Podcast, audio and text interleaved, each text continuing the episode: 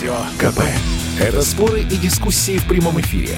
Я слушаю Радио КП и тебе рекомендую.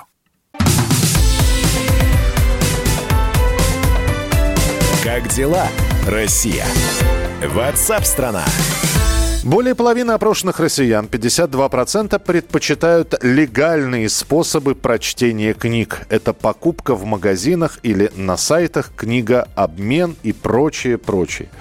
Но если есть 52%, которые предпочитают легальные способы, есть, соответственно, люди, которые предпочитают нелегальные способы. Это скачивание книг э, через э, торрент-трекеры и так далее. Между тем, э, по данным исследований, 63% респондентов тратят на книги около 300 рублей э, в месяц. Большинство, 55%, э, выбирают бумажные книги, а вот электронные версии читают 20 26 всего процентов, и это при развитии современных технологий. Все-таки э, вот мы сейчас э, поговорим о том, э, почему люди, во-первых, выбирают традиционный способ чтения, это чтобы книга, чтобы, э, знаете, как послюнявить палец и перевернуть страницу, ну а потом мы уже немножечко по жанрам книжным пройдемся. Ирина Коржаева, психолог, гипнотерапевт с нами на прямой связи. Ирина, здравствуйте. Здравствуйте. Ну, казалось бы, так удобнее в мобильном телефоне, в смартфоне, в планшете взять, прочитать, открыть, причем поместится очень много. Хотите э, всю библиотеку «Жизнь замечательных людей» закачайте и читайте себе на здоровье. Но нет, люди предпочитают традиционный способ чтения книг бумажный. Есть объяснение, почему? Да, конечно, это же элементарно. Нас учили, а, еще пока не сменились поколения – нас учили на бумажных вариантах читать. И, естественно, наши первые книги, которые мы видели, они были в бумажном варианте. Сейчас подрастает уже поколение, которое любую информацию воспринимает в электронном виде. Поколение же чуть старше, например, там, вы, наверняка я и другие люди, они воспринимают информацию, то есть мы воспринимаем информацию лучше с бумажного варианта. Но, опять же, запах бумаги, да, книги, а, бумажной книги ни с чем не сравнимо.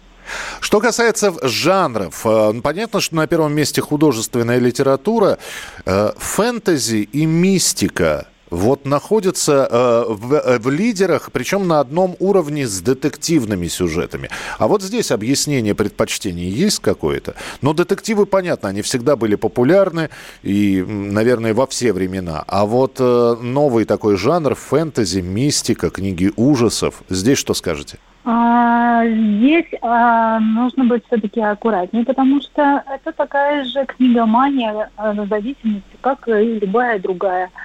То есть человек может уходить в книжное чтение, особенно если это а, какой-то фантазийный мир, для того, чтобы жить в книге, а не в этой жизни. То есть если мы читаем книгу а, для сказки, для того, чтобы отдохнуть, это замечательно и здорово. Но если человек читает много, здесь тоже уже стоит подумать о какой-то зависимости да, от э, другого мира. То есть я правильно понимаю, Ирина, это какой-то побег от реальности? Конечно, да. То есть я, я сейчас э, со своей скучной работы погружусь в мир да, прекрасных единорогов и замечательных рыцарей. Да, где э, есть сила, где есть там честность, бравада какая-то, да, где есть идея.